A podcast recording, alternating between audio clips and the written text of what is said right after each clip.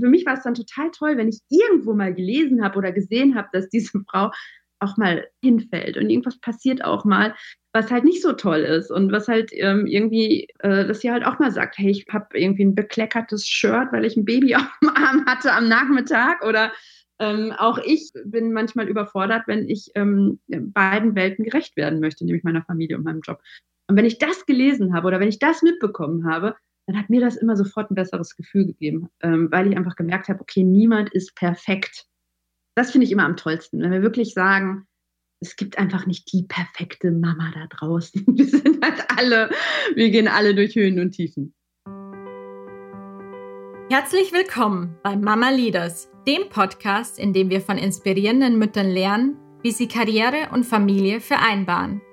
Wir alle wissen, dies ist keine leichte Aufgabe. Aus diesem Grund habe ich Mama Leaders gegründet.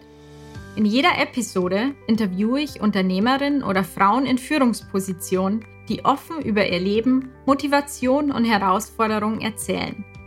Gemeinsam erkunden wir unterschiedlichste Themen wie Gründen in der Schwangerschaft, oder mit Kindern, Rollenmodelle und Partnerschaft, Routine, Strukturen und die Relevanz eines unterstützenden Netzwerks und vieles mehr.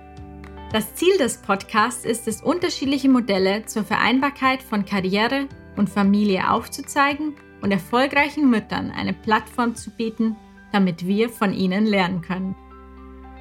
Ich freue mich sehr auf die heutige Podcastin. Sarah Ubeinschik ist Mitgründerin und Geschäftsführerin von Echte Mamas, der größten Social Community für Mütter in Deutschland. Innerhalb eines Jahres wurde Echte Mama zur Anlaufstelle für über eine Million junger Mütter. Aber auch vor der Gründung war Sarah beruflich sehr erfolgreich, unter anderem als Business Director der Bauer Media Group und als Head of Digital Business bei Klamm. Als Mutter von einem Sohn lebt sie mit ihrem Partner das 50-50-Modell, in dem sie alle Aufgaben möglichst gleichberechtigt mit ihrem Partner teilt. Herzlich willkommen, Sarah. Ich freue mich sehr, dass du heute hier bist. Danke, Melanie, für die Einladung. Ich freue mich sehr. Super, lass gleich mitten ins Thema springen. 2017 hast du mit zwei Mitgründerinnen echte Mamas gegründet. Wie kam es dazu? Ja, also ähm, ich, also ich habe es ja nicht alleine gegründet, sondern wir waren zu dritt. Wir sind ähm, drei Frauen und wir kannten uns vorher schon aus unseren Jobs und ähm, wir wollten alle zur gleichen Zeit ein eigenes Unternehmen gründen. Also dieser Wunsch hat uns vereint. Und ja, dann waren wir ähm, auch noch schon Mütter zu diesem Zeitpunkt. Und ähm, wir haben einfach gesehen, dass es für Mütter einfach noch nicht so viele moderne ja, Online-Angebote gibt. Und ähm, ja, dann haben wir ähm, echte Mamas gegründet, wirklich mit dem Wunsch, ein eigenes Unternehmen aufzubauen, aber auch ja, eine Community für Mütter zu schaffen, wo sich Mütter verbinden können und austauschen können. Und ich glaube, da waren wir so ähm, ja, zur richtigen Zeit am richtigen Ort. Ist dir die Entscheidung schwer gefallen, deinen festen Job zu verlassen und auch deine Karriere in dem Digital Publishing Bereich aufzugeben? Ehrlich gesagt ähm, ist mir das gar nicht so schwer gefallen, weil ich habe wirklich diesen Wunsch verspürt, ähm, ja, schon, also ich hatte den schon einfach länger in mir getragen, dass ich eigentlich raus aus dieser klassischen Konzernwelt wollte. Und ähm, ich habe auch nach einer Idee gesucht. Also ich wollte unbedingt selbstständig sein. Und da kam halt wirklich eins zum anderen, dass ich dann mit Marion und Miriam auch ein tolles Gründerteam gefunden habe. Und ähm, mir ist es dann letztendlich gar nicht so schwer gefallen. Also natürlich hatte ich so ein paar Bedenken, Bedenken und es ist natürlich auch ein Risiko, sich selbstständig zu machen, aber es war schon so meine Motivation, ähm, auszusteigen. Und welche Rolle hat das Timing gespielt? Du meintest, ihr hattet damals alle drei bereits Kinder. Hat dein Kind eine Rolle gespielt? Ehrlich gesagt, nein. Ich hätte auch ähm, ohne Kind gegründet. Also da bin ich mir relativ sicher, dass das so oder so äh, passiert wäre, weil ich wirklich diesen Wunsch hatte. Aber ähm, dass es natürlich auch jetzt ähm, echte Mamas geworden ist, nämlich wirklich eine Community für Mütter. Ich glaube, da hat es natürlich eine Rolle gespielt, dass wir auch Mamas sind. Also ähm, das ist natürlich noch besser, weil wir Teil unserer Zielgruppe sind und ähm, das hat natürlich noch besser gepasst. Ich hätte auch ohne Kind gegründet. Ah, schön, gut zu hören. Kannst du uns ein bisschen mehr über echte Mamas erzählen? Was finden denn junge Mütter in der Social Community? Ja, also erstmal sind wir mit der hatten wir die Idee, weil wir ja auch aus der Verlagsbranche kommen, dass wir so ein klassisches Publishing-Angebot für, für Mütter bauen. Also wir haben halt einfach gesehen, dass so traditionelle Marken einfach sich schwer tun mit Social Media, auch mit generell mit der Digitalisierung. Und wir haben erstmal gedacht, okay, wir machen so ein ja, relativ ähm, normales Online-Magazin. Wir ähm, machen Artikel und ähm, posten die auf Social Media. Aber relativ, also sehr schnell ist uns dann ähm, aufgefallen, dass einfach auch Mütter ein bisschen anders ticken. Also es, es geht halt auch sehr viel aus, um Austausch untereinander, um sehr viel Kommunikation und um gegenseitiges Unterstützen und Helfen. Und ähm, dann ist aus diesem normalen Online-Magazin ähm, eine richtige Community geworden. Und ähm, ja, wir sind, wir haben jetzt natürlich immer noch eine Website, aber wir ähm, haben über 120 Facebook-Gruppen, wir haben Instagram-Accounts und bei uns geht es gar nicht immer nur darum, dass wir etwas in die Community posten oder ja, ein, also sowas wie ein Artikel oder so, sondern es geht auch sehr viel, dass auch die Mitglieder untereinander sprechen und sich vernetzen und einfach sich gegenseitig mit Rat und Tat zur Seite stehen.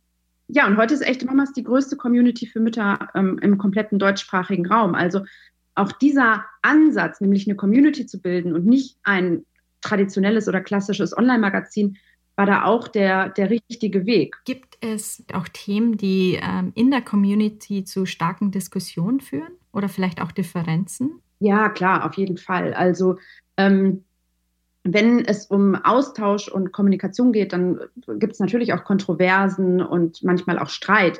Wir versuchen natürlich ähm, immer dem total entgegenzustemmen. Also wir wollen das natürlich nicht. Wir wünschen uns, dass ähm, ist die Community sehr offen, aber auch ähm, ja, in einem ähm, guten Ton miteinander spricht. Ähm, ich würde sagen, so klassische Themen, wo es einfach auch kein richtig und kein falsch gibt im Muttersein. Und ich meine, das ist halt einfach auch so. Ähm, was sind denn das für Themen? Also ähm, einfach alles. Also es gibt halt einfach bei ganz vielen Themen im, im Mama-Leben ähm, nicht den einen Weg. Und so entsteht manchmal auch ja, Streit oder Diskussion. aber wir versuchen dann immer wieder zu sagen, okay, wir sind ja dafür da, um uns gegenseitig zu helfen und nicht um zu streiten. Welche Themen sind denn besonders erfolgreich? Also ähm, unsere erfolgreichsten Themen sind natürlich, ich würde sagen, die ganzen Alltagsthemen rund ums Kind, also Babyschlaf, ähm, äh, ja, wie organisiert man sich, auch die ganzen Beziehungsthemen, wie organisiert man sich in einer Partnerschaft neu, wenn ein Kind auf der Welt ist, ganzen Erziehungsthemen, bedürfnisorientierte Erziehung, Trotzphase ist natürlich nochmal eine Phase, wo es besonders hoch hergeht und ähm, wo, ja, ähm, wo man viele Informationen auch sucht. Ähm, ja, und dann geht es auch viel darum, wieder zurück in den Job als Thema, ähm, was sind meine Rechte als Mutter und ähm, ja, auch ganz viel so in die, in die so Vereinbarkeit auch. Also wie kann ich mich neu organisieren, auch im Berufsleben zusammen jetzt ähm, mit meiner Familie. Mhm. Da hast du ja sicher sehr viele Erfahrungen in den letzten drei Jahren gesammelt und ganz viele Einblicke in die Welt junger, anderer junger Mütter bekommen. Was sind denn die größten Herausforderungen, mit denen junge Mütter zu kämpfen haben? Ich würde sagen, sich, also zum einen gibt es immer noch dieses traditionelle Rollenbild von einer Mutter. So hat eine Mutter zu sein. Und ich glaube, so das größte Problem, das eine Frau hat, die gerade ein Kind bekommen hat, sich erstmal so ihre eigene Rolle zu schaffen und also so ihren eigenen, so eine Sicherheit zu finden, ihren eigenen Weg zu gehen, ähm, weil halt einfach doch noch viel von außen, ähm, ja, durch außen halt auch beeinflusst wird. Und ähm, ich glaube, das ist so die größte Herausforderung, die jede Mutter, jede Frau hat, die ein Kind bekommt, ihren eigenen Weg zu finden und sich da auch sicher zu fühlen. Ähm, und dann natürlich halt, genau, ähm, zurück in den Job, der Wiedereinstieg, die neue Organisation innerhalb der Familie mit dem Partner. Das sind die, Klasse, die Herausforderungen. Konntest du in den letzten drei Jahren bei bestimmten Themen einen Wandel sehen oder eine allgemeine Verbesserung sehen? Ja, also ich sehe auf jeden Fall, dass ähm, viel, also viel offener auch diskutiert wird und dass auch viel mehr auch so ähm, äh, gerade auch die ähm, Rollenverteilung in der Familie, also wie viel auch der Partner mithilft und ähm, wie, wie, viel man sich auch teilt, auch ähm, nicht nur in der Erziehung, sondern auch im Haushalt. wer macht die Wäsche, äh, wer macht den Abwasch? Und da merke ich halt, dass wir, schon immer moderner werden. Also, dass man, also auch vor vier Jahren da einfach noch anders drüber gesprochen worden ist. Da tut sich wirklich sehr, sehr viel. Ähm, ja, manchmal geht es mir nicht schnell genug, aber äh, wir sind da auf einem guten Weg. Ich merke, dass die Themen auf jeden Fall immer präsenter werden. Und dass sich auch Väter zum Beispiel viel stärker einfordern. Ne? Und da, da, da müssen ja auch Mütter ähm, mitmachen und ähm, da, da muss man sich auch als Paar ganz neu formieren. Ähm, das finde ich, finde ich total spannend, weil wenn wir jetzt vielleicht an unsere Eltern denken, die haben ja alle ganz andere ähm, Familienmodelle gehabt, immer dieses Klass diese klassische Rollenverteilung. Auch der ähm, Vater ist arbeiten gegangen, kam, ist von morgens bis abends aus dem Haus und die äh, Mutter war zu Hause. Und ähm, wir sind ja jetzt auch schon so Generationen, wo ähm, das einfach ganz anders auch gelebt wird, ganz oft. Und ähm, dass man sich da so reinfindet. Ich finde es spannend, dass wir das jetzt stärker auch in der Community diskutieren und ähm, darüber reden. So alte Muster sind natürlich stark verhaftet, weil man selbst vielleicht auch ähm, als Kind andere Erfahrungen gesammelt hat mit Vor- und Nachteilen, die äh, bestimmte Modelle mit sich bringen. Wie kann man Mütter unterstützen, ihren eigenen Weg zu finden? Der vielleicht ganz anders ist als das, was sie selbst gewohnt sind, was vielleicht auch vom Umfeld teilweise als normal oder ideal gefordert wird? Ja, ich glaube ähm, zum einen, ähm, dass man ähm, immer wieder sagt, dass es nicht den einen Weg halt auch gibt und einfach darüber reden. Ich glaube, das ist ganz, ganz wichtig. Also es, es, hört sich so einfach, also es ist wirklich eine einfache Lösung, aber ich glaube, es ist auch mit die beste. Halt einfach reden und ähm, ja, Transparenz schaffen. Ich glaube, das ist total wichtig. Welche Themen verändern sich denn für dich zu langsam?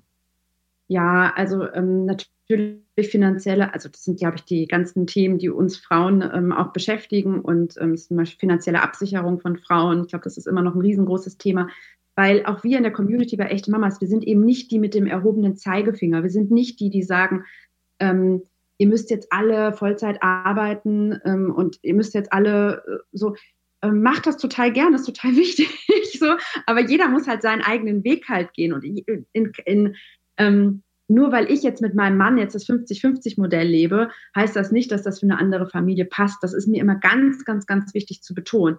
Ähm, aber wenn zum Beispiel eine Frau sich entscheidet, zu Hause zu bleiben und der Mann geht arbeiten, also dieses klassische Rollenmodell lebt, dann ist es ganz wichtig, dass sie sich finanziell absichert.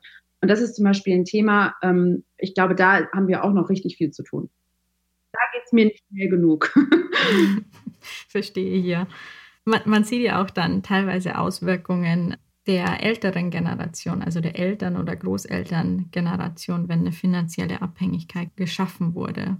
Genau, oder ja, oder der Mann verlässt einen oder, oder man trennt sich und auf einmal steht man wieder vor einer ganz neuen Situation. Und wenn, wenn man da halt nicht vorgesorgt hat oder wenn man sich dann auch nicht einen Plan überlegt hat. Ich glaube, mit sowas muss man auch rechnen ähm, heutzutage. Und das ist ähm, ganz wichtig, dass man diese Unabhängigkeit irgendwie beibehält.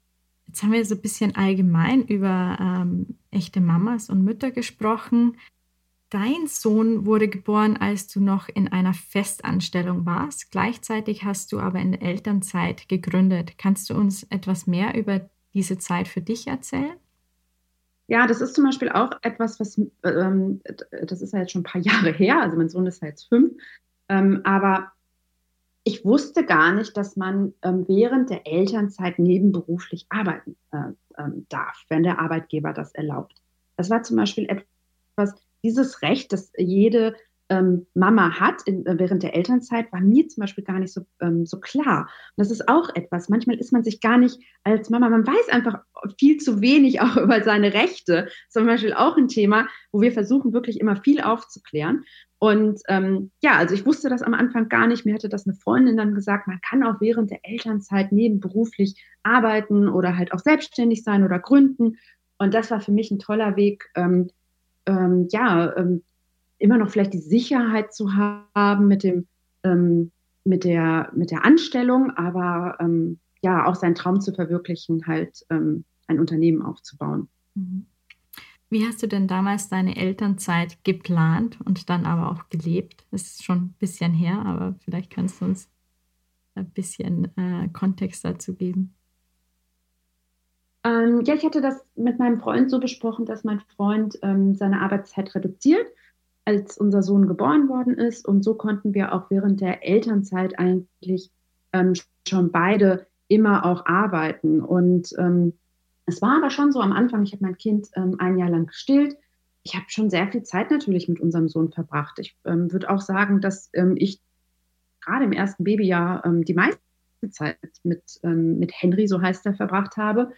Wobei, vielleicht kann man es gar nicht so sagen. Wir waren schon beide auch viel zu Hause. Und ähm, ja, dann habe ich immer, klar, nachts gearbeitet, abends gearbeitet, zu den unmöglichsten Zeiten. Und das war schon ganz schön hart, muss ich sagen. Also mit dem ganzen Schlafentzug, was man sowie, den man sowieso hat, ähm, das war schon eine harte Zeit. Also muss ich wirklich sagen. Aber ähm, war für mich der richtige Weg. Also so ein ganzes Jahr oder zwei Jahre ähm, ähm, mich da rauszuziehen aus, aus, dem, aus, dem, aus der ähm, Jobwelt, wäre für mich persönlich nicht richtig gewesen. Aber ähm, das ist mal ganz wichtig zu sagen, ähm, das lässt sich überhaupt nicht so übertragen. Also für mich persönlich war das so. Du hast praktisch in dem ersten Jahr parallel dein Unternehmen mit deinen beiden Mitgründerinnen aufgebaut in der Elternzeit. Ja, genau, also, ähm, im, also immer wieder. Ne? Also ähm, wir haben das wirklich so ähm, ähm parallel mit aufgebaut. Ich war während der gesamten Elternzeit ähm, ja genau, nebenberuflich selbstständig und so haben wir ähm, echte Mamas aufgebaut. Irgendwann mussten wir aber trotzdem den Schritt wagen und unsere Jobs kündigen. Ne? Also irgendwann war ja trotzdem der Zeitpunkt dann da, man gesagt hat, okay, jetzt muss man sich entscheiden.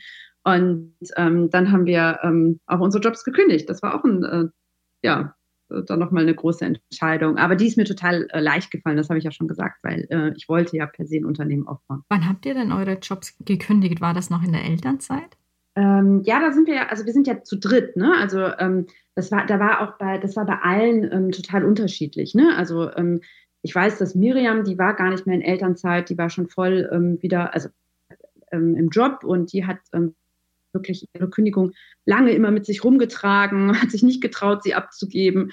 Aber dann hat sie es halt äh, irgendwann dann auch gemacht. Also wir sind halt drei, bei jeder, bei jeder war es halt auch unterschiedlich. Ne? Also meine andere Mitgründerin, ähm, die war, ich glaube, in Teilzeit wieder zurück nach der Elternzeit. Aber ich war die Einzige, die quasi ähm, so nebenberuflich ähm, das offi ja, offiziell nebenberuflich gegründet hat. Genau.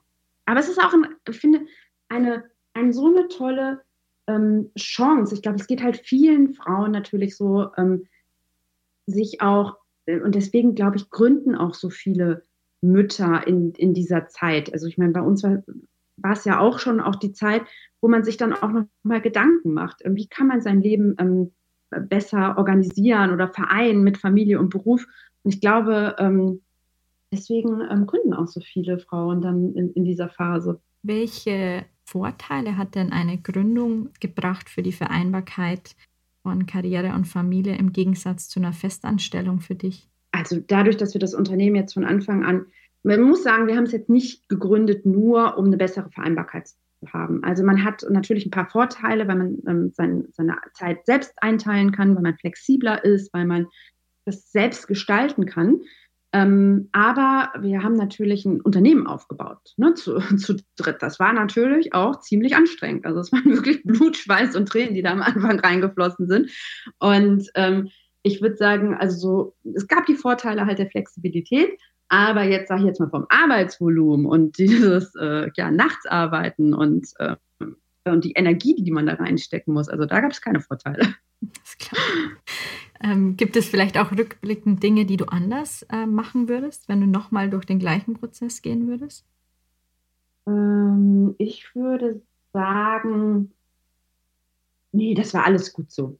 Also ähm, das war alles gut so. Wir hatten wirklich auch total Glück, dass echte Mamas relativ schnell erfolgreich geworden ist, dass wir uns dann halt einfach ähm, auch, wir waren ja in einer privilegierten Situation, dass wir gesagt haben, okay, wir, ähm, es funktioniert und wir können auch, ähm, ja, also ähm, davon leben und ähm, das kann noch größer werden und wir, das war natürlich eine schöne, also ist eine schöne Situation gewesen für uns und war alles gut so. Ich glaube aber auch, dass die natürlich die Erfahrung durch den, durch den Job, den wir mitgebracht haben, wir haben ja in einer ähnlichen Branche schon ge also, ne, gearbeitet, wir haben für Medienmarken gearbeitet, das hat uns natürlich auch geholfen, ähm, das Potenzial von echten Mamas zu erkennen.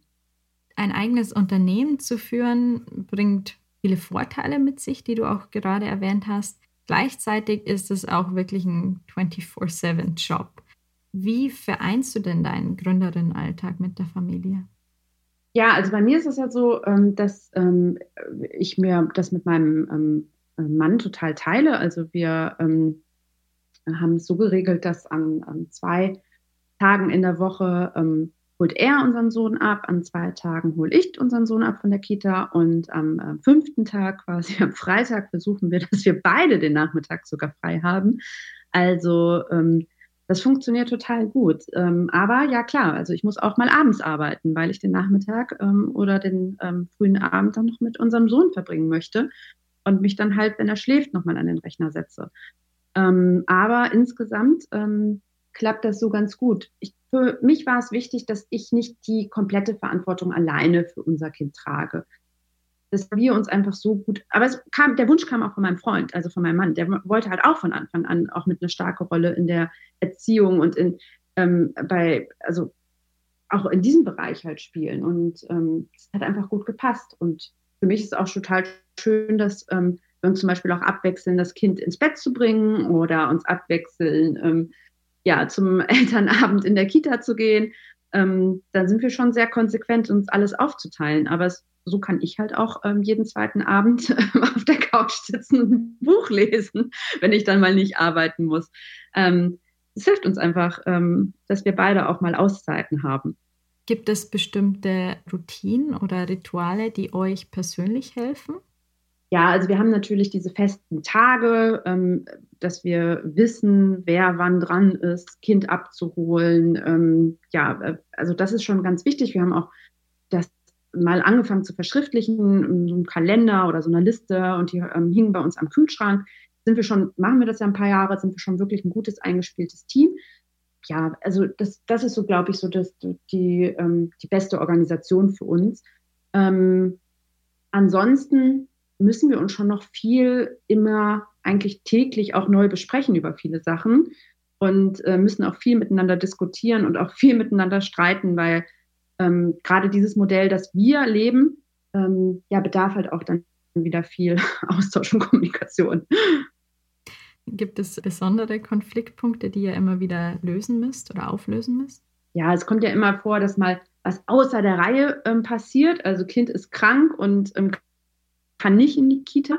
Oder ähm, also sobald unsere Routine mal halt mal gebrochen wird oder sobald mal was passiert, und es passiert natürlich ständig irgendetwas, ähm, dann müssen wir natürlich umso mehr miteinander ähm, ja, sprechen, diskutieren, ähm, wie wir uns an diesem Tag oder in dieser Woche neu organisieren. Und dann ist es halt ganz wichtig, dass der eine sich nicht wichtiger nimmt als den anderen, dass man halt nicht sagt, okay, also ich habe heute aber das wichtigere Meeting als du und wir müssen, ne, also dieses ähm, man muss da halt irgendwie dann doch einen Konsens finden. Und das ist natürlich total ähm, ganz oft auch anstrengend.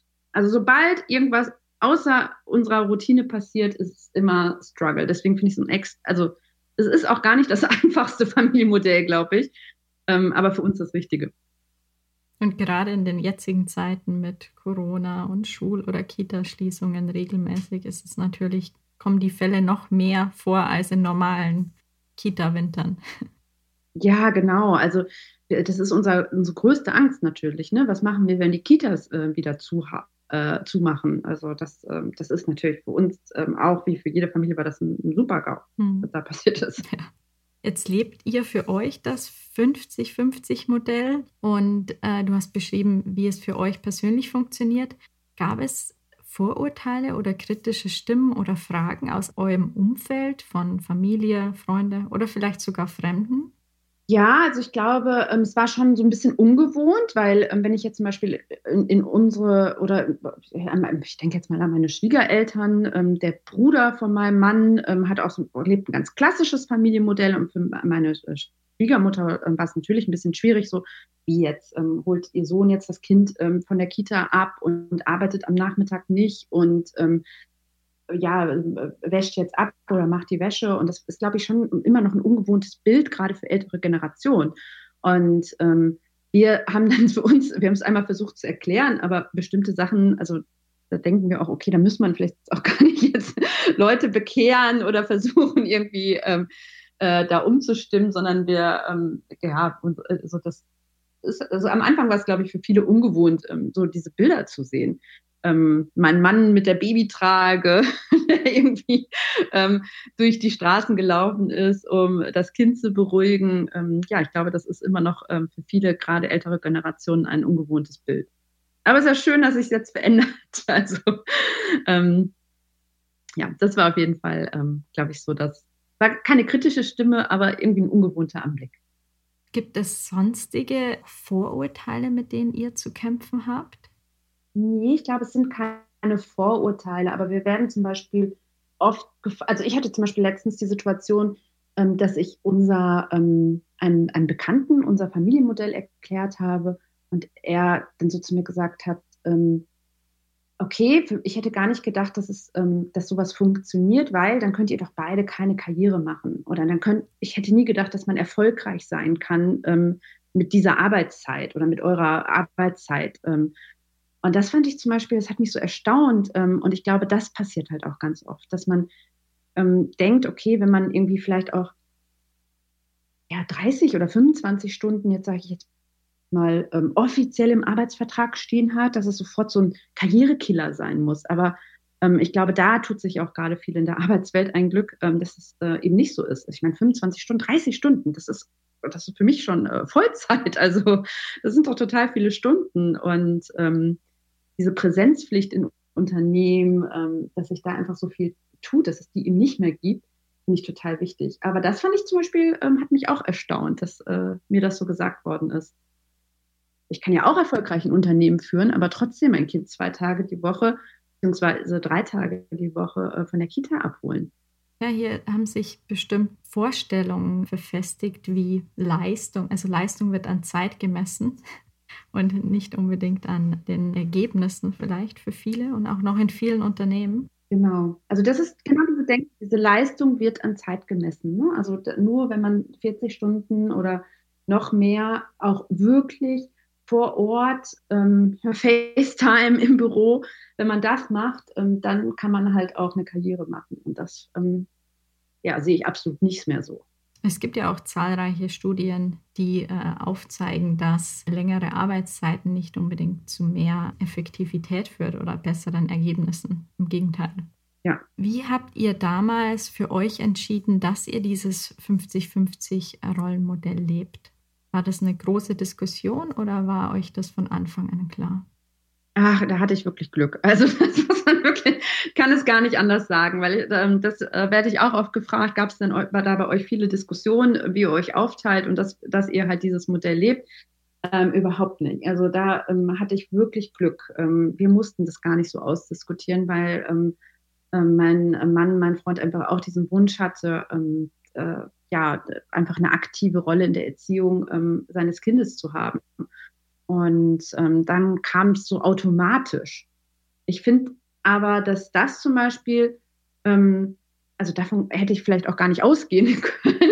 Ich hätte das vielleicht schon mal eher, und das würde ich auch ähm, jeder Familie oder jeder, ähm, je, jeder, jeder Paarbeziehung, also würde ich raten, also ähm, jedem Paar raten, ähm, das einmal anzusprechen. Also was hat man denn für eine Vorstellung, wenn ein Kind auf der Welt ist? Wie soll das denn sein mit der Arbeit und mit der Aufteilung, dass man das auch frühzeitig anspricht und diskutiert. Aber in meinem Fall war das glücklicherweise nicht nötig. Es gab wenig Streit, dafür heute, wie gesagt, umso mehr, wenn hier was mal nicht so funktioniert, wie wir uns das aufgeteilt haben. Ja, das eine ist die Theorie, ähm, und die ideale Vorstellung und dann holt einen oft doch die Realität ein. Ich kenne das auch. also als Paar sich zu finden und wirklich ein äh, Modell zu leben, das für alle passt in der Familie, ist eine Herausforderung für viele, weil es, du hast ja schon erwähnt, es gibt nicht nur dieses Ideal, dass die Mutter vielleicht Vollzeit zu Hause bleibt, sondern auch es gibt eine bestimmte Vorstellung von, Vätern, als Ernährern, als äh, alleiniger Ernährer, auch der die Familie äh, finanziell unterstützt. Das sind ja auch Herausforderungen, mit denen dann Väter zu kämpfen haben. Wo siehst du denn äh, den größten Hebel, Wandel hervorzurufen? Also bei uns war das auch so zum Beispiel, dass ich glaube, dass, ähm, also ich war erleichtert, dass mein Freund ähm, sich äh, äh, bei, bei der Erziehung unseres Kindes ähm, mit einbringen äh, wollte von Anfang an. Aber ich glaube auch, dass mein Freund insgeheim, insgeheim auch erleichtert war, dass er eben nicht diese finanzielle Last, diesen Druck alleine tragen muss für die Familie. Also ich glaube wirklich, dass ähm, das für beiden auch so ja einfach ein gutes Gefühl ähm, äh, sein kann, dass man halt eben nicht die alleinige Verantwortung für diesen einen Bereich halt ähm, hat. Ähm, ich glaube, der größte Hebel ist wirklich, also ich glaube, dass man mehr über diese neue Rollenverteilung spricht. Ich finde das total wichtig, dass wir offen mehr, ähm, mehr miteinander reden, auch über Probleme, eben auch, dass ähm, es ähm, oftmals auch äh, mehr Streit in Partnerschaften ähm, entsteht dass wir da auch nichts beschönigen ähm, A, und dass wir uns auf dem Weg befinden.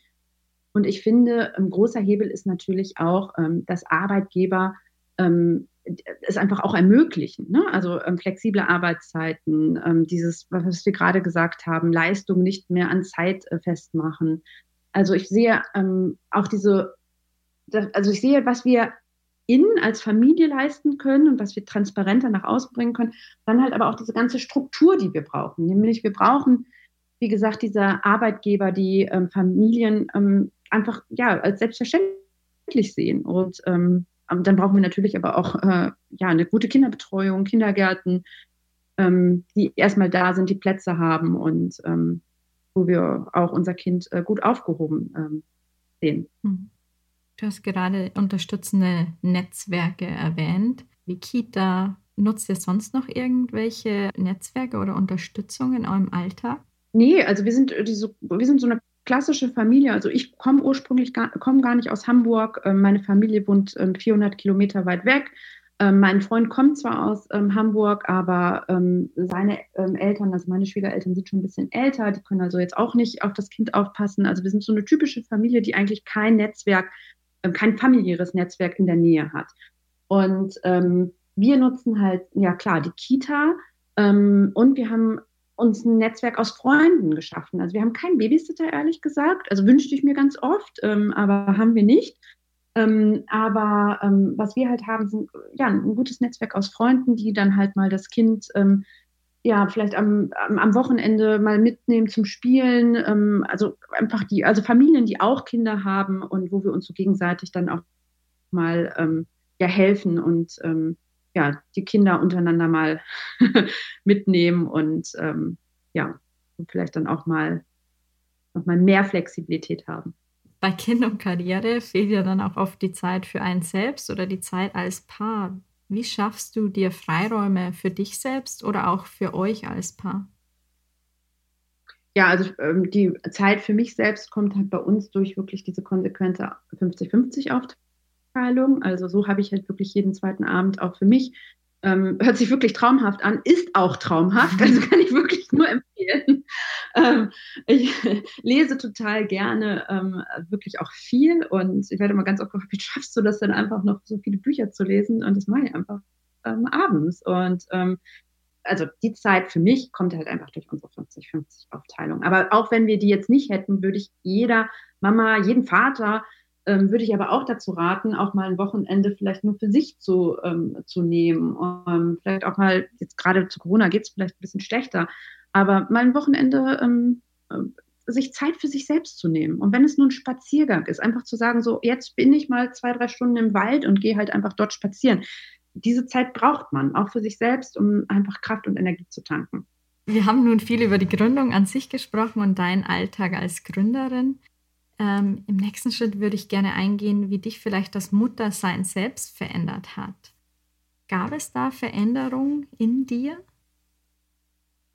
Ja, auf jeden Fall. Also ähm, es, gibt es nicht noch diesen Satz, ähm, nicht nur das Kind wird geboren, sondern auch die Mutter wird äh, neu geboren, ähm, äh, wenn das äh, mit der Geburt ist. Es ist wirklich so. Also auch ich bin, habe mich schon auch äh, sehr verändert. Also die Prioritäten in meinem Leben haben äh, sich wieder ganz neu äh, also sind ganz neu gesetzt worden. Also ich habe schon immer sehr viel gearbeitet und habe immer, ja, ähm, ich, ich kann auch nicht ohne Arbeit. Ich liebe meine Arbeit und ich liebe es zu arbeiten. Es ist ein Teil von mir. Aber durch die Geburt ähm, meines Kindes ist es halt einfach auch so, ich möchte Zeit mit der Familie verbringen, ich möchte auch Zeit mit meinem Sohn verbringen. Und ähm, das war zum Beispiel für mich, ähm, das hat sich ganz neu verschoben auch. Ich würde auch sagen, ähm, ich bin so ein bisschen, ähm, ich würde nicht sagen stressresistenter, aber mir mich erschüttert schon jetzt nicht mehr so viel, ehrlich gesagt. Ich habe jetzt fünf Jahre äh, äh, Mama sein hinter mir und ähm, habe äh, schon sehr viele Wutanfälle von meinem Kind äh, miterlebt und äh, das hat mich auch abgehärtet, ehrlich gesagt, für viele Situationen in meinem Leben. Hat sich dadurch auch vielleicht dein Führungsstil verändert? Ja, wobei, also ich hatte schon immer sehr, ich würde sagen, ich hatte auch schon immer sehr viel Verständnis für Familien und also das war mir schon auch immer alles sehr bewusst. Aber wenn man selbst natürlich in der Rolle ist, ähm, ist es vielleicht nochmal, ja, kommt, erlebt, sieht man das halt nochmal ein bisschen, nochmal ein bisschen anders, nochmal ein bisschen, ja, ähm, intensiver. Ähm, ich würde sagen, und deswegen hilft es eigentlich auch, wenn einfach mehr Frauen, also ich bin da fest von überzeugt, wenn mehr Frauen, wenn wir mehr Diversität in äh, Führungspositionen auch in Unternehmen haben, ist ganz wichtig. Weil wenn man einfach, ja, ähm, ich glaube, es hilft. Also ich habe schon immer, war schon immer sehr, ähm, also habe Familien auch ähm, immer unterstützt, immer in meiner Berufswelt, aber seit ich selbst Mutter bin, weiß ich natürlich aus eigener Erfahrung, in welchem Struggle man sich da oft befindet bin da vielleicht noch ein bisschen stärker sensibilisiert, was Mütter einfach auch, ähm, ja, was sie so im Alltag alles schaffen müssen. Sind dir konkrete Dinge an deinem Arbeitsplatz oder mit deinen Kollegen aufgefallen, die dir eigentlich davor nicht bewusst waren? Ja, also ähm, ich glaube, so zum Beispiel dieses Typische, und das ist, äh, das Kind ist halt, wenn es in die Kita kommt und gerade dann auch im Winter halt einfach extrem viel krank. Ich meine, die machen da halt wirklich jede Erkältung, jeden Virus nehmen die da halt einfach mit. Und ähm, ich glaube, ähm, das, das war mir schon auch, als ich keine Mutter war, war mir das so klar. Aber ähm, wenn man es halt, wie, wie, gesagt, im eigenen Leib dann auch erfahren muss ähm, und man das dann einfach auch bei Kollegen mitbekommt, wie oft das Kind einfach auch krank ist, hat er einfach mehr Verständnis, wenn man ähm, selbst in der Situation ähm, schon mal war.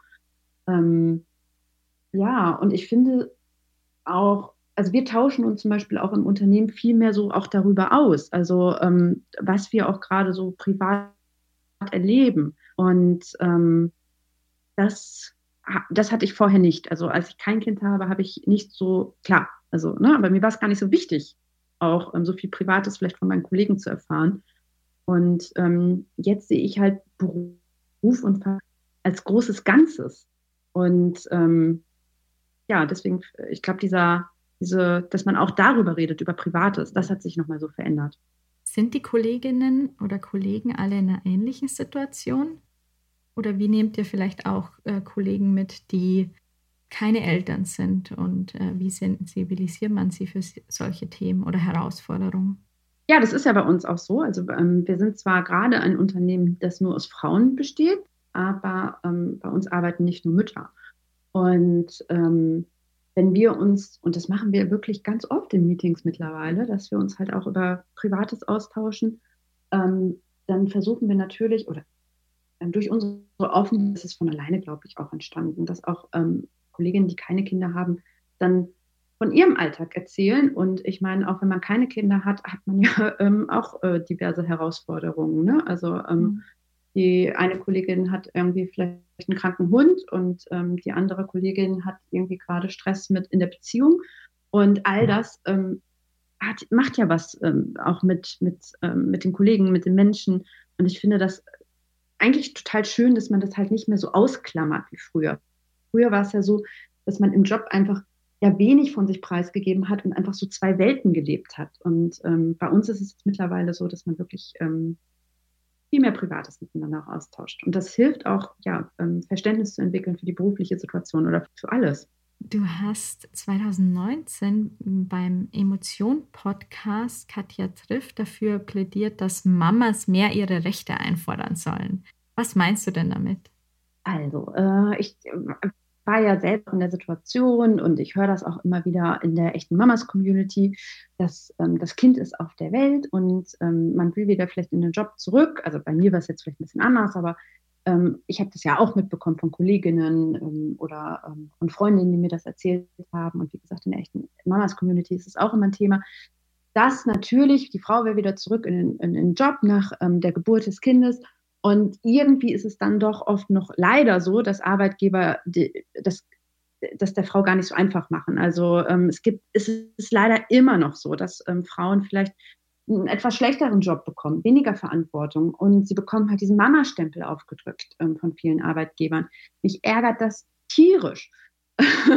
und ähm, ich, ich möchte einfach, dass Frauen ähm, viel mehr wissen, was halt einfach ihre Rechte sind und die halt auch wirklich auch einfordern und auch keine Angst haben, da halt laut zu werden. Das ist so wichtig, ähm, weil man muss sich auch, man muss wissen, was man für Rechte hat, um sich auch wehren zu können.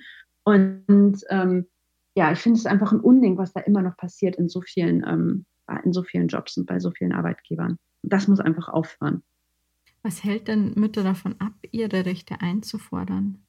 Ja, ich glaube, es ist halt einfach auch ein super ähm, sensibles Thema, dass also gerade man bekommt ein Kind und man fühlt sich so verwundbar. Man ist innerlich ja so total aufgewühlt. Man ähm, ist ja in so einer ganz neuen Lebenssituation auf einmal mit so einem Baby.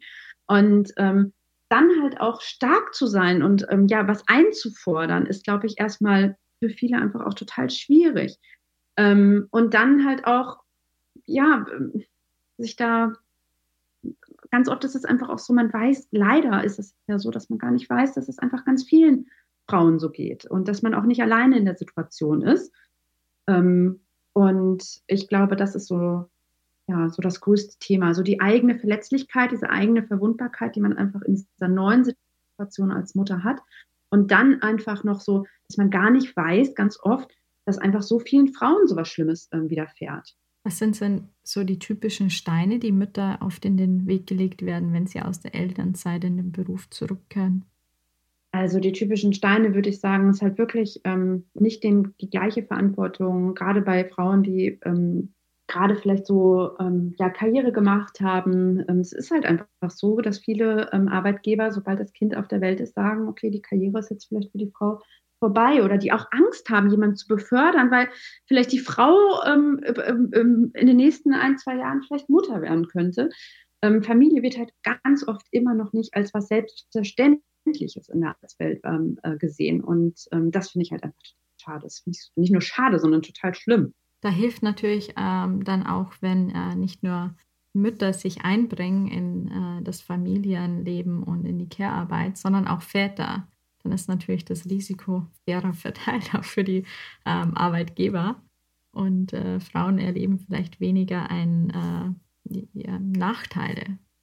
Ich würde aber sagen, dass auch Vätern halt diese Benachteiligung passiert. Also ähm, ich glaube auch gar nicht, dass es zum Beispiel nur Müttern so geht. Ich, auch Väter haben ähm, schon berichtet, dass sie schief angeguckt worden sind, ähm, wenn sie länger als die ähm, zwei Monate äh, typische Elternzeit genommen haben ähm, oder ähm, also dass sie irgendwie auch benachteiligt worden, weil sie ihre Arbeitszeit reduziert, äh, reduzieren wollten. Also ich glaube, das kann auch äh, Männern passieren, die halt einfach ähm, ja da auch ihre Rechte einfordern. aber klar, man muss da geschlossen gemeinsam ankämpfen. Ganz wichtig. Wie können denn vielleicht auch Kollegen mehr unterstützen? Ja, also ich glaube, also insgesamt, ähm, ich glaube, diese Transparenz für private Themen und äh, gerade schon im Fall von echte Mamas ähm, ist da einfach auch ganz wichtig. Ne? Also ich muss, würde gar nicht sagen, dass Kollegen jetzt Eltern besonders stärker unterstützen müssen, weil auch ähm, Kollegen, die Eltern sind, ähm, den anderen Kollegen unterstützen müssen, der vielleicht auch gerade eine ähm, kranke Mutter oder einen kranken Vater zu Hause pflegen muss. Also ähm, einfach, ich glaube, dass schon dieses gesamte Thema, nämlich Familie und Job, ähm, ja, als irgendwie Zusammenspiel halt sehen.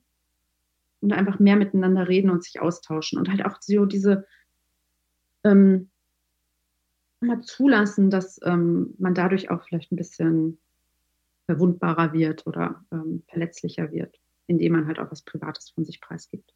Viele Mütter stehen ja irgendwann vor der Frage, wie sie Kind und Karriere unter einen Hut bringen sollen. Und obwohl Studien bewiesen haben, dass gerade Kinder, bei denen beide Elternteile berufstätig sind, bessere Zukunftschancen haben, plagt viele Mütter oft ein schlechtes Gewissen. Sie haben das Gefühl, vielleicht für etwas kompensieren zu müssen, weil Sie früher gehen oder zu anderen Zeiten als äh, davor arbeiten. Das heißt ja nicht, dass Sie weniger Leistung erbringen. Hattest du je Zweifel oder ein schlechtes Gewissen, mit dem du selbst umgehen musstest? Ja, klar. Auf jeden Fall. Also ich, hab, also ich bin nicht die Frau, die, die sagen würde, ich hatte noch nie ein schlechtes Gewissen, ähm, ähm, weil ich irgendwie ein Meeting hatte und mein Kind hatte, war aber krank zu Hause mit Fieber und ich musste aber trotzdem irgendwie ähm, äh, zum Job oder so. Ähm, und ich musste, mein Freund war zu Hause oder meine ähm, äh, eine Freundin musste aufpassen oder so. Also das war so, natürlich begleitet ein, schlechtes Gewissen ganz oft in vielen Situationen. Ich, finde auch, dass das normal ist. Ähm, aber für mich ist es ja, also ich weiß ja, dass mein Sohn gut aufgehoben ist. Also in den Situationen. Es ist gar nicht so, dass ich denke, er ist nicht gut aufgehoben, wenn mein Freund da ist oder äh, eine Freundin auf ihn aufpasst. Überhaupt nicht. Aber ähm, ich bin da schon auch so ehrlich, dass ich sage, ähm, ich fühle mich da auch ganz oft zerrissen. Ähm, und auch dieses Gefühl, ähm, dieses, ich muss es beiden Seiten recht machen. Ich muss es irgendwie der Firma und dem Job recht machen und ich muss es meiner Familie recht machen. Und ich glaube auch, ähm, dieses Gefühl wird man ganz oft ähm, gar nicht los. Es ist halt automatisch ganz oft da. das heißt aber nicht, ähm, dass ich irgendwas grundsätzlich in Frage stellen würde. Also ähm, für uns ist es total okay so. Und ich weiß auch, wie gesagt, dass es meinem Kind gut geht. Aber trotzdem habe ich manchmal dieses Gefühl und ich finde es äh, auch okay, dieses Gefühl zu haben. Hast du irgendwelche Strategien, wie du besser mit diesem Gefühl umgehst? Ja, mir immer wieder halt zu sagen, dass es, oder äh, zu sagen halt, dass es ähm, dass das Kind gut aufgehoben ist. Also es ist jetzt nicht so, dass äh, ähm, das Kind einfach irgendwie leiden würde oder so, ähm, dass ich auch dann vielleicht in Emotionen ähm, nicht da bin. Auf keinen Fall, also ähm, überhaupt nicht. Aber ähm, gehört halt einfach schon, glaube ich, ähm, ja, man muss sich oft sagen. Also dass es einfach, ähm, dass es dem Kind gut geht. Ganz schnell ist das Gefühl ja auch wieder weg. Aber irgendwie ist es halt da, manchmal. Jetzt sind wir in einer privilegierten Situation, wenn äh, beide Elternteile gute Jobs haben und somit auch diese Vereinbarkeit für sich äh, schaffen können. Wie könnte man denn weniger privilegierte äh, Familien unterstützen? Habt ihr Ideen oder konntest du Inhalte aus der echte Mama Community ziehen, wie man besonders auch andere Familien besser unterstützen könnte? Ich glaube, also bei echten Mamas oder bei, bei insgesamt ist es wirklich so, dass dieser Austausch untereinander einfach so die größte Stütze ist und dass man sich wirklich ähm, hilft und ähm, dass man sich, ähm, dass man Fragen stellen kann und ähm, ja, dass man einfach so ein, sag mal, wie so ein 24 Stunden digitales Support-Netzwerk einfach bildet unter Müttern. Und das ist, glaube ich, so ähm, einfach ähm, ja eine gute Hilfe für alle Mütter, für alle Familien da draußen. Und ähm, ja, das ist, glaube ich, so das, was wir leisten können. Einfach einen Ort zu schaffen, einen, ähm, einen digitalen Ort, der geschützt ist, bestmöglich, wo sich ähm, Mütter austauschen können. Und alle Mütter, also jeglicher ähm, also Situation, in jeglichen Situationen komme ich schon zu meinen drei Bonusfragen, die ich jeder Podcastin stelle. Die erste ist eine Ergänzungsfrage. Vereinbarkeit von Familie und Karriere heißt für mich. Vereinbarkeit von Familie und Karriere heißt für mich, dass ich beides leben kann und, und einfach ein glückliches Gefühl dabei habe. Also das ist, das ist, das ist einfach, dass beides, ähm, dass ich beides leben kann und es mir einfach gut geht weil ich beides auch haben kann. Mich nicht entscheiden muss. Das ist ganz wichtig. Ich muss mich nicht entscheiden. Und als Bundesministerin für Familie, Senioren, Frauen und Jugend würdest du ähm, mich als erstes nochmal um die ähm, ähm, Betreuungssituation von Kindern ähm, in Deutschland kümmern. Also ich finde es ganz wichtig, dass ähm, alle einen Anspruch haben, einfach auf, auf eine Betreuung, auf eine gute Betreuung. Und ich würde einfach da nochmal schauen, dass, ähm, dass da alles ähm, funktioniert und dass es einfach, ja, dass, dass alle einen guten, äh, dass es einfach auch den Kitas und den Kindergärten einfach, äh, ja, das, wenn ich immer höre, dass es in Berlin dann irgendwie Kita-Plätze fehlen oder, ähm, ja, das, ich finde sowas immer ganz, ganz schwierig. Weil das gehört, also diese Struktur gehört auch zu einer guten Vereinbarkeit. Nur so schaffen wir es halt einfach auch, ähm, ja, ähm, dass Familien die Chance haben, ähm, sich zu entscheiden, ähm, wie sie leben wollen. Gibt es sonst noch irgendwelche Strukturen oder Veränderungen neben mehr Kita-Plätzen oder vielleicht auch der Art von Betreuung, die du gerne anstoßen würdest, wenn du könntest? Es würde dann weitergeführt werden an den Schulen. Wir haben in, in Hamburg ja ein super tolles Ganztagsschulenkonzept. Ähm, ich weiß gar nicht, ähm, ob es das in allen Bundesländern so gibt. Ähm, ich glaube, da sind wir in Hamburg sogar ein bisschen Vorreiter äh, mittlerweile geworden. Ähm, das sehe ich auf jeden Fall noch. Und ähm, ja, dann halt einfach so, ich glaube, ähm, auch die Familienfreundlichkeit der Arbeitgeber ist ja noch so ein großes Thema. Da will ich auf jeden Fall auch noch mal ein bisschen stärker mit einsteigen. Was könnte man hier in dem Bereich denn machen? Ja, aber ich glaube, da hat Corona zum Beispiel auch schon sehr geholfen, dass halt ähm, einfach ähm, dieses, ähm, diese flexible Arbeitszeiten, die man jetzt auch vielleicht durch Homeoffice hat und ähm, ähm, da, hat, da hat sich vielleicht auch schon ein bisschen was getan. Ähm, ja, genau, der Anspruch auf flexible Arbeitszeiten, dieses, ähm, dass halt Teilzeit auch immer noch so ein bisschen dieses Stigmata hat, ne? dass man keine Karriere macht, wenn man in Teilzeit arbeitet. Ich glaube, das sind halt einfach so ganz große Themen.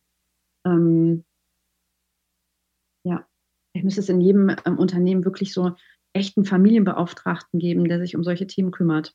Neben Diversity und Inclusion Beauftragte, ja, genau. die es ja ganz oft jetzt mittlerweile gibt. Wobei es ja ein Aspekt von Diversity und Inclusion ist aber halt so auch so ein, also ich, es ist halt so ähm, ganz oft, und das nehme ich ja auch so wahr, also es gibt ja mittlerweile genau ähm, Diversity, Inclusion ähm, Beauftragte in Unternehmen, aber ganz oft ist das auch so ein bisschen, muss man sagen, ähm, ja, was nach außen gezeigt wird und nach innen aber gar nicht so gelebt wird. Und ähm, ich würde mir wünschen, dass, ähm, dass es halt nicht nur so Marketing ist oder so, ne? Also dass man wirklich dann auch rein, also guckt und auch die Leute halt auch ernst nimmt und auch ähm, ja, also das würde ich mir vielleicht nochmal äh, das mehr wünschen, dass da in, innerhalb der Firmen einfach ein bisschen mehr passiert. Was ist denn der beste Tipp, den du je zu diesem Thema bekommen hast? Also der beste Tipp, den ich je bekommen habe, war wirklich, sich nicht so viel Stress zu machen und auch so ein bisschen den Druck rauszunehmen. Weil ähm, bei mir war es auch so, ich habe gedacht, ich bin so eine ja, ich bin so eine richtige Working Mom, was auch wieder eine Schublade ist. Ich bin natürlich auch eine Working Mom, aber mein Bild von der Working Mom war eine Working Mom, die wirklich ja total ähm, Gas gibt im Job, top gestylt ist, ähm, immer und am besten noch irgendwie in die Firma joggt und wieder zurück joggt und ähm, ja, total äh, immer so ähm, ja, irgendwie so eine Powerfrau.